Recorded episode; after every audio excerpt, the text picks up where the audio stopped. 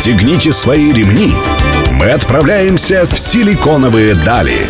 Мир интернет-технологий и digital-бизнеса. За штурвалом Владимир Смеркис.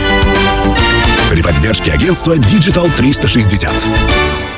Добрый день, друзья. Сегодня среда. В эфире программа «Силиконовые дали» на Мегаполис 89,5 FM. Эм. Меня зовут Владимир Смеркис. Как всегда, мы говорим про высокие технологии, интернет, digital и все, что с этим связано. Обычно у меня в гостях э, стартапы, и не только стартапы, большие российские интернет-компании. А вот сегодня как раз-таки мы посмотрим на всю эту отрасль с другой стороны, со стороны инвестиций. У меня в гостях Дмитрий Филатов, президент венчурного фонда «Система Venture Capital». Дмитрий, привет. Здравствуйте. А вот все говорят, что люди важны. Я как раз недавно там писал пост в Фейсбуке о том, что все-таки искусственный интеллект еще не целиком нас поглотил, от людей очень много зависит. И вот э, многие венчурные капиталисты говорят о том, что основной капитал, основная, вернее, ценность проекта в людях. Так ли это? И если так, то как вы смотрите на команду? Какая команда идеальная для инвестирования, если так можно задать вопрос? Очень интересный, безусловно, важный вопрос. Э, так оно и есть. Э, при принятии инвестиционного решения мы достаточно большую часть э, вот времени именно посвящаем изучению, в первую очередь, команды и основателей. Более того, если смотреть на профиль именно нашего фонда, а, а мы инвестируем э, в техноемкие истории, то есть истории, связанные с искусственным интеллектом, с машинным обучением, то есть в истории, где много достаточно слож, э, сложных и технологий, и компонентов технологических, то вот структура команды, она на самом деле э, важна как никогда. Вот где этот чек-лист, где, сказать, команда хорошая или нет, помимо того, что с человеком просто, наверное, приятно общаться и можно какие-то де- э, иметь дела. Вот что это за чек-лист такой у вас? Кстати, самое интересное, что он у нас есть внутри. На самом есть, деле, да? Да, да, на самом деле мы его вот составили даже для себя по результату там, просмотра первых там тысячи компаний. А, ну и, кстати, по статистике мы скажу, что действительно вот в год э, мы просматриваем там в той, с той или иной степенью погруженности около тысячи, тысячи стартапов компаний там с разной географией. То есть воронка такая не маленькая. Да, воронка не маленькая, но это в целом э, средняя цифра по индустрии, то есть где-то на больше, где-то меньше, но примерно это... Вы вот говорите это. про СНГ, да? Только то есть проекты, которые Нет. находятся, или вообще мировые? Не-не, э, не, конечно, я говорю там и про такие географии, как и Европа, Израиль, Соединенные Штаты, то есть э, и если посмотреть на наш портфель, в принципе, он примерно 50 на 50 сбалансирован. А, половина в России, половина там как раз вот из, обо, из обозначенных мест. А, поэтому воронка у нас достаточно широкая. И, по сути, вот, как правило, даже такой первый фильтр, действительно, именно состав команды, вот кто основатели, какой у них был э, трек-рекорд, э, какие уже истории успеха. Ну, и если к какой-то конкретике перейти, так понимаю, что интересные, наверное, детали. Конечно, Да, интересные, интересные детали. Эм, смотрите, э, ну вот часто первая развилка, я могу сказать, такая первая, да, это то, что есть э, компании, которые растут от инженеров, э, и есть компании, которые растут от людей, которые хорошо умеют продавать. В успешном стартапе и тот, и другой скилл, они на самом деле критически важны. Но вот вместе, что э, э, когда в компании собрались и инженеры, и люди, которые умеют продавать, это, кстати, достаточно редкий случай. И это, можно сказать, э, такая звезда, обычно звезда на стартап-арене, за которой все охотятся. Вот. Мы говорим только про лидера или вообще в целом команду? Ведь команда бывает сбалансирована. У меня, например, в фонде э, я более такой продающий, наверное, на, настроен на маркетинг э, человек, а мой партнер, наоборот, более структурированный, более правильный, более такой табличный э, человек, который холодно смотрит на все. Не, конечно, в первую очередь интересуют лидеры, то есть и э, обычно там, там не один основатель, да, их там бывает два, три, вот мы смотрим на их профиль, вот, и по сути я могу сказать, что действительно очень часто видим картину, когда технологически классная команда супер э, вещь делают, да, то есть э, очень advanced, а, но при этом вот отсутствует э, скилл продаж, и мы это понимаем абсолютно, то есть мы как раз э, после инвестиций его усиливаем. Ну, э, Дмитрий, давайте продолжим все-таки в следующем блоке. У нас такие коротенькие блоки. Да. Напомню, друзья, у меня в гостях Дмитрий Филатов, президент венчурного фонда системы VC. В общем, стартапы важно не только технологически развить, но еще их уметь упаковать и продавать. Поэтому это очень важно. Мы вернемся через несколько минут. Оставайтесь с нами.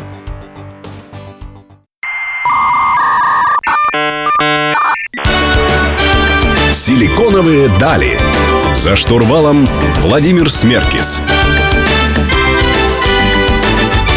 Друзья, вы продолжаете слушать «Силиконовые дали» на Мегаполис 89.5 FM. Эм. Меня зовут Владимир Смеркис. Сегодня у меня в гостях Дмитрий Филатов, президент вечерного фонда «Система Venture Capital». А, Дмитрий, в прошлом блоке поговорили о том, что должен быть такой симбиоз в команде, да. о том, кто делает технологию саму, который более технологический э, скилл, и скилл продаж, упаковки, донесения до конечного потребителя. Ну а что, если говорить про личность? Ведь, э, опять-таки, вам э, с фаундерами работать, нужно с ними как-то общаться, какие-то документы подписывать. Э, вот что за личность тех людей, которые руководят стартапом, которые вам встречаются? И э, по статистике, может быть, кто это такие? Насколько легко с ними? Или они какие-то особенные? Да, вопрос очень, очень правильный, потому что я хочу, ну, в первую очередь хочу сказать, что все-таки мы стараемся смотреть на профессиональные качества, то есть и потом уже на личность. Но если говорить именно о личности, то ну что такое стартап? Это такая, такой космический корабль, который летит с дикими перегрузками. Это подразумевает то, что люди, которым управляют, они уже изначально должны э, обладать какими-то экстраординарными личностными скиллами и, как правило, достаточно сложные люди на самом деле. А, ну, и... все со своими особенностями. Если посмотреть, опять-таки, на лидеров э, каких-то компаний и в России, и за рубежом, там тот же Тиньков, тот же Ричард Брэнсон, да и вообще все, наверное. Стив Джобс был не, нестандартным, так сказать, человеком. Наверное, какой-то прикол такой должен, э, должен существовать в них, да? Который, может быть, не легок в коммуникации. Да, все правильно. И часто, чем более, вот даже мы видим по нашему профилю, чем более успешный стартап, э, тем как-то вот сложнее на таком даже человеческом уровне общаться там с основателем, но это не означает, что он не может привести компанию э, к успеху. То есть это, это, я бы сказал, норма на самом деле. Но универсальные какие-то характеристики, э, вот, может быть, то, что вы встречали у всех, да, что это такие люди, моторы, которые готовы не спать э, и постоянно делать, или это люди более э, прагматичные, которые, э, наоборот, раскладывают все по задачам и понимают там, целиком картину. Вот общие какие-то характеристики людей какие? Ну, однозначно основатель или основатели, они должны гореть идеей. То есть это на самом деле должна, должен быть не просто некий там, план, галочку поставить, это то, что поджигает их изнутри. А, почему это важно? Потому что практически каждый стартап успешный, он проходит через несколько очень критических проблемных этапов. Когда деньги заканчиваются, когда какие-то конфликты в команде, когда продажи не идут. И вот только вот внутренняя харизма фаундера и его уверенность в том, что он двигается в правильном направлении, они вот эту ситуацию вытягивают. Мы очень много раз наблюдали это. То есть поэтому с точки зрения вот именно э, личной увлеченности, это однозначно должен быть увлеченный вот этой э, темой человек. Вот хорошо, что ты затронул эту тему, потому что, с одной стороны, нужно вовремя, наверное, остановиться, отказаться от какой-то идеи. Мы знаем, у Гугла, у Яндекса было куча проектов, которые не полетели.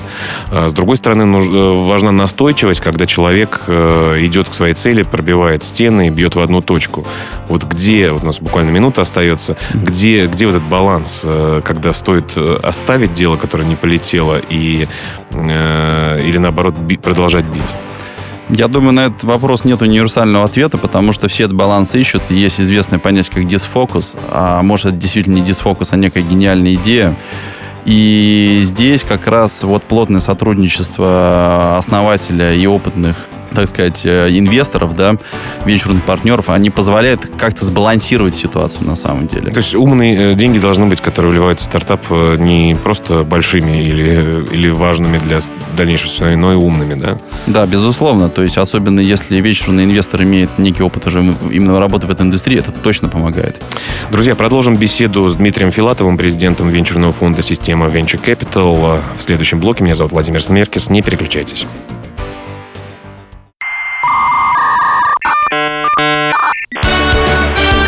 Силиконовые дали. За штурвалом Владимир Смеркис.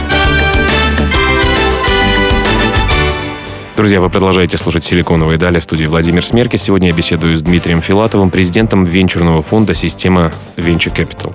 А, Дмитрий, э, вы инвестируете не только в российские стартапы, но и европейские, может быть, американские. Все правильно. А, часто отличаются и люди, которые делают продукты, и, собственно говоря, привлечение денег э, совершенно разное. У меня тоже много было проектов в программе, которые привлекали деньги в Соединенных Штатах, кто-то в Европе. Рассказывали про эти сложности. Хотелось бы с точки зрения инвестора это услышать, э, с точки зрения того, как отличаются стартаперы или фаундеры проектов, э, которые существуют у нас и которые существуют на Западе. Отличия, безусловно, есть. Эм, самый простой пример это то, что европейские основатели, мы точно видим, что они такие более продуктово ориентированные. То есть даже инженеры, на самом деле, они ориентированы на конечный продукт, на его красивую упаковку. А, в России часто мы видим, особенно основатели технологических стартапов, они больше в коде, они больше в технологии, и как раз, э, к сожалению, меньше задумываются о том, как это все упаковать, правильную вещь продать. Вот это первое такое отличие. И, кстати, на самом деле, если одних сдруживать с другими, вот получается просто часто бомбические истории. Европейцев с россиянами или продуктологов с инженерами? Да. А, вернее, маркетологов с инженерами. Да, российских инженеров с европейскими продуктологами. То есть, потому что они очень хорошо компенсируют друг друга, потому что европейцы часто меньше про технологии, больше по продукту. То есть есть такой лэк. Вот э, у меня есть один вопрос, который я часто mm-hmm. задаю компаниям, которые имеют э, влияние и представительство и там, и там, или инвестируют и там, и там.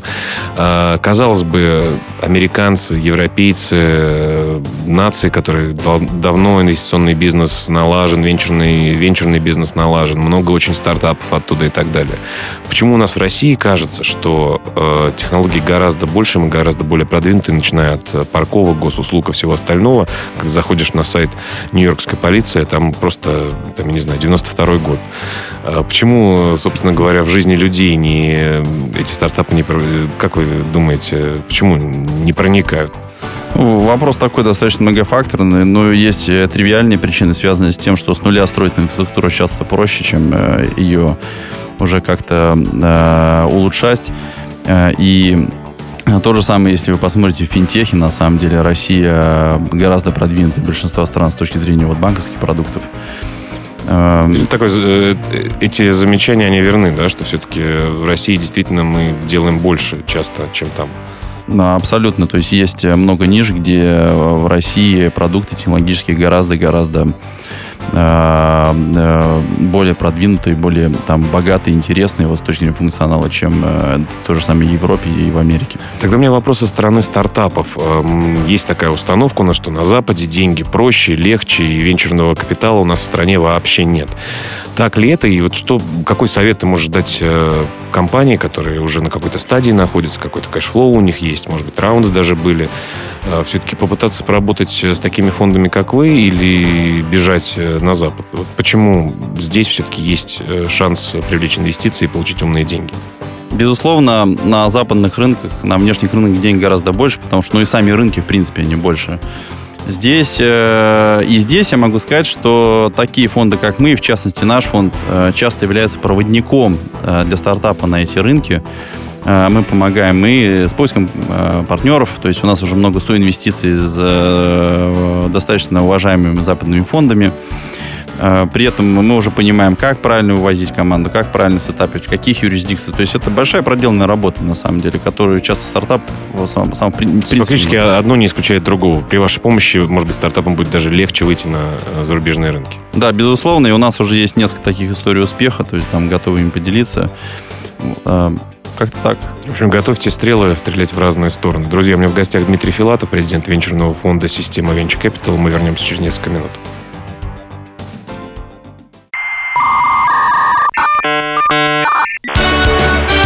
Силиконовые дали. За штурвалом Владимир Смеркис. Друзья, вы продолжаете слушать «Силиконовые дали» на Мегаполис 89,5 FM. Эм. Мы говорим про инвестиции, инвестиции в стартапы. У меня в гостях Дмитрий Филатов, президент венчурного фонда «Система Venture Capital».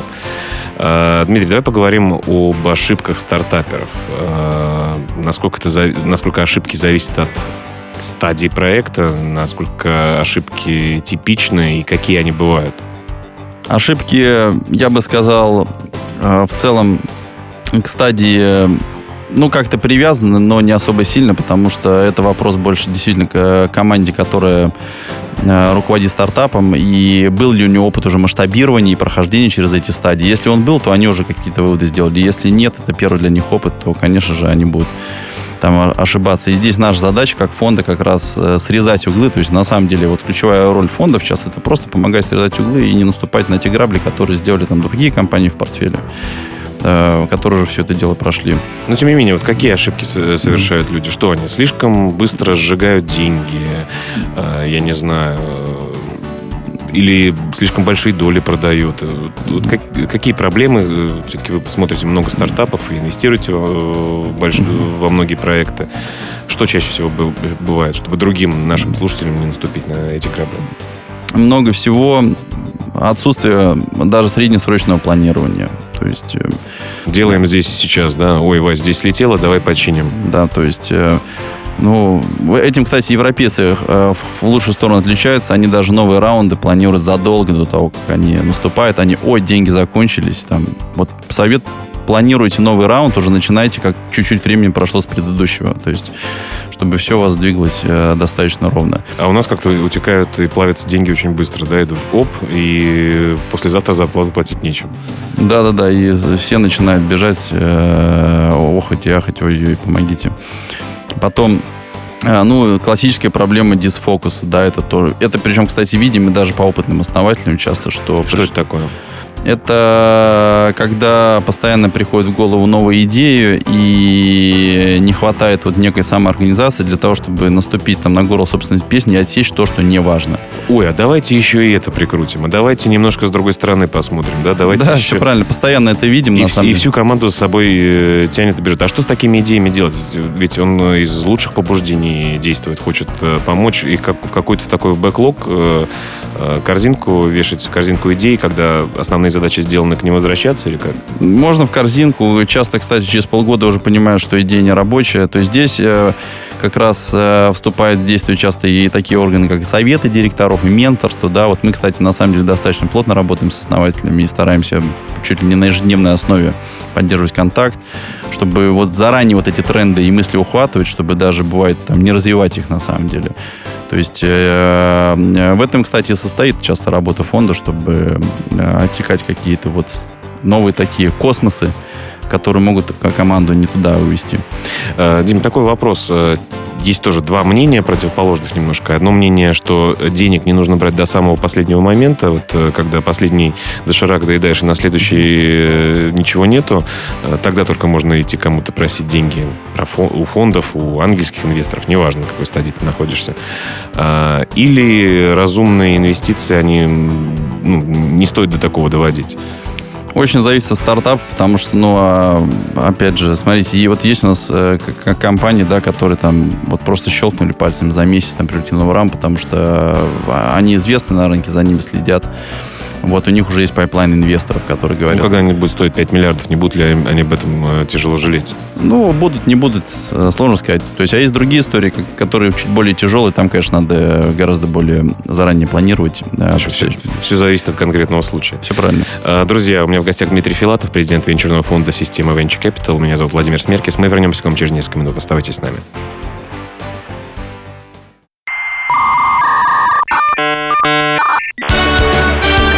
Силиконовые дали.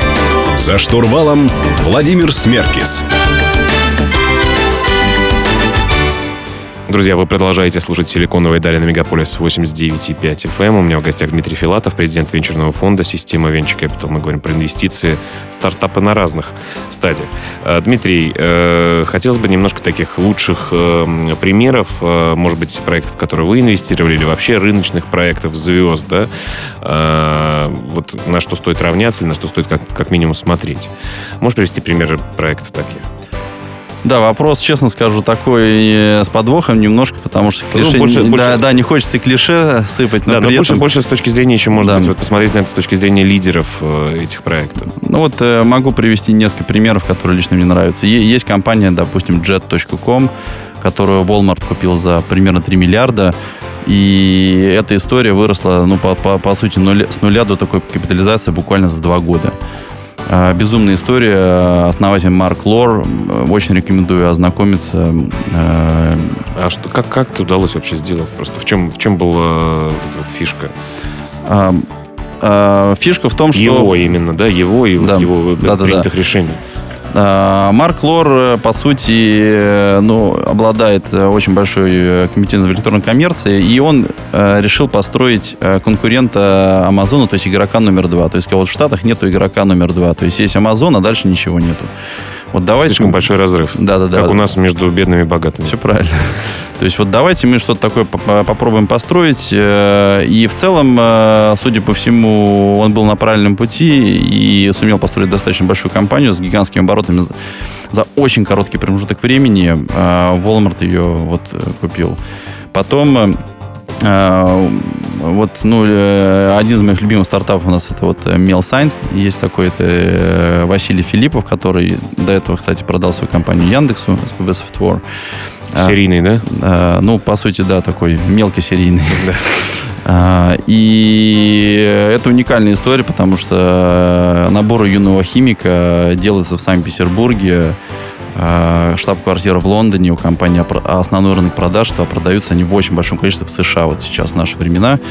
То есть э, прямо отличная компания. А в нем что такого было, как в человеке? Почему, почему у него это получилось? А здесь вот именно... Ведь по, по, по юным химикам я вот просто смотрю, много очень компаний появлялось, и вот похожих каких кто-то ивенты там какие-то делает, кто-то сами mm-hmm. эти штуки вроде как, если я не ошибаюсь, э, производит, да. как-то использует. Почему, почему он э, сделал это, а другие нет?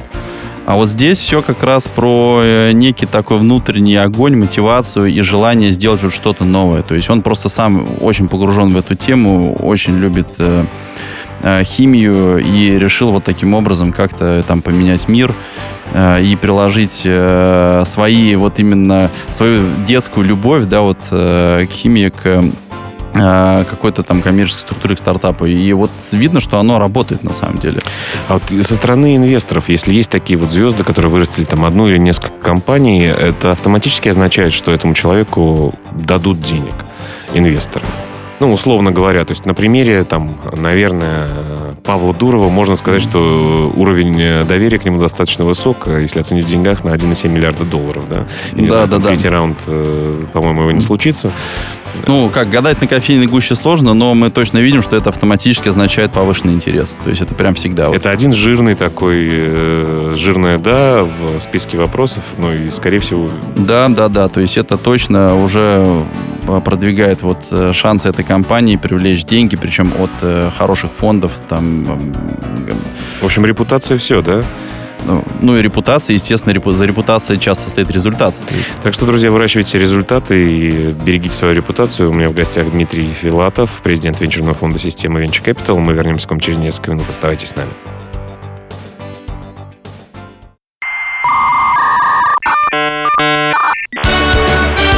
Силиконовые дали. За штурвалом Владимир Смеркис. Друзья, завершающий блок программы «Силиконовые дали» на Мегаполис 89.5 FM. Меня зовут Владимир Смеркис. Сегодня я беседую с Дмитрием Филатовым, президентом венчурного фонда системы Venture Capital. Мы говорим про инвестиции в стартапы и в проекты. Э, Дмитрий, давай поговорим про роль фаундеров компании. Э, тоже два мнения существуют. Э, вроде бы разумно было бы, чтобы компания была такой автономной, и в случае, если фаундер устал или, может быть, не нравится акционерам, он бы мог быть заменен. Мы говорим про фаундера, роль которого, да. как Марка Цукерберга, условно говоря, или там Павла Дурова. Не только там он создал эту компанию и генеральному директору передал управление, но и является фактически главной единицей в компании.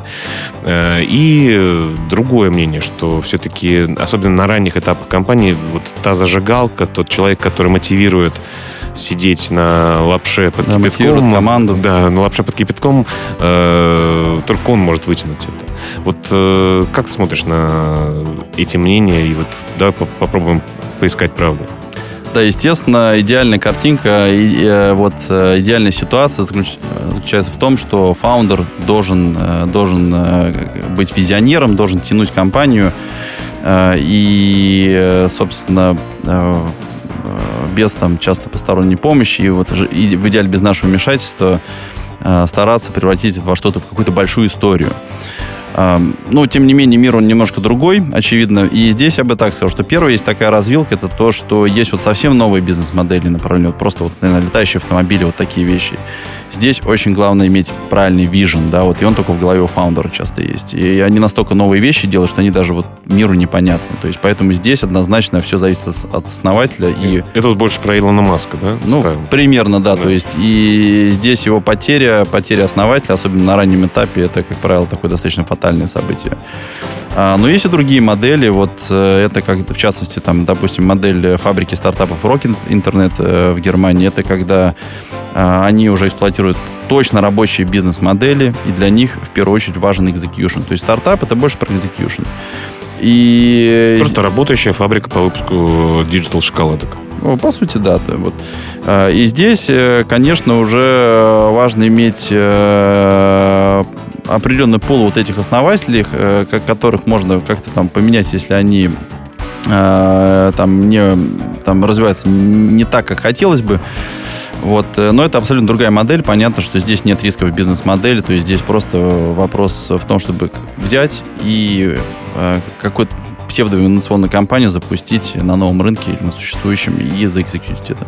Но можно подытожить, что все-таки на ранних стадиях, на стадиях становления все-таки роль фаундера более важная, чем на поздних. Условно говоря, э, ВКонтакте одноклассники, например, как-то живут э, без э, фаундеров, которые были изначально, что-то, наверное, зарабатывают. Понятно, что, может быть, лучше было бы с ними или хуже, это такой вопрос риторический.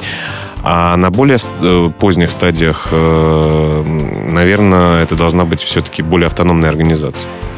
Да, безусловно, да. То есть потому... вот без Цукерберга, например, Facebook сейчас э, будет продолжать жить? Не, ну это уже большая машина, публичная компания. Ну, да. Понятно, что это, там просто так там, э, там она не утонет. А, но Facebook, очевидно, не был бы Фейсбуком, если бы Цукерберг там э, на ранних этапах вот со своим видением не вот сделал то, что он, собственно, по итогу сделал. Там, ну и то же самое с многими другими компаниями, там, там Apple и так далее. А, поэтому, да, на раннем этапе роль фаундера, она критически важна, и вот мы, когда принимаем инвестиционные решения, стараемся вот в том числе и обращать на стабильность фаундера и его взаимоотношения с компанией. Понятно. Ну вот у нас заканчивается время. Скажи, пожалуйста, как многим наверняка захочется попасть в ваш pipeline, вкратце о том, какие проекты вы ищете, прям очень коротко. Про... И, и как к вам попасть? На рассмотрение, по крайней мере. Или вы, или как в одном фильме на визитке было написано да. You don't call me, I call you. Да? Mm-hmm. То есть не было телефона, если я, кто-то тебе нужен будет, я сам тебе позвоню. А, попасть нам очень просто. Все контакты открыты, все открыто, все фейсбуки и прочие профили открыты. То есть это там буквально небольшое усилие, и компания будет у нас на радарах. А, истории мы, мы ищем в России большие истории, то есть, которые могут превратиться в... А, единорогов? Да, в единорогов. То есть, помимо этого мы ищем умные истории. Умные истории, это, как правило, связано с машинным обучением, с компьютерным зрением, с, знаете, то, что называется human-machine interaction, вот такие вот э, вещи. Но, по сути, монетизация алгоритмов или данных, да. Вот если вы что-то такое делаете, то мы с удовольствием рассмотрим. Так что, друзья, дерзайте. В России венчурный капитал есть. Э, напомню, что у меня в гостях был Дмитрий Филатов, президент венчурного фонда «Система VC». Также хотел бы вам сказать о том, что вы можете прочитать текстовую версию интервью программы «Силиконовый Дарья» у нашего партнера издания о бизнесе и технологиях «Русбейс», адрес в интернете rb.ru. Меня зовут Владимир Смеркис. Мы услышимся с вами через одну неделю в среду ровно в 15.00 на Мегаполис 89,5 FM. Всем пока, всем всего доброго.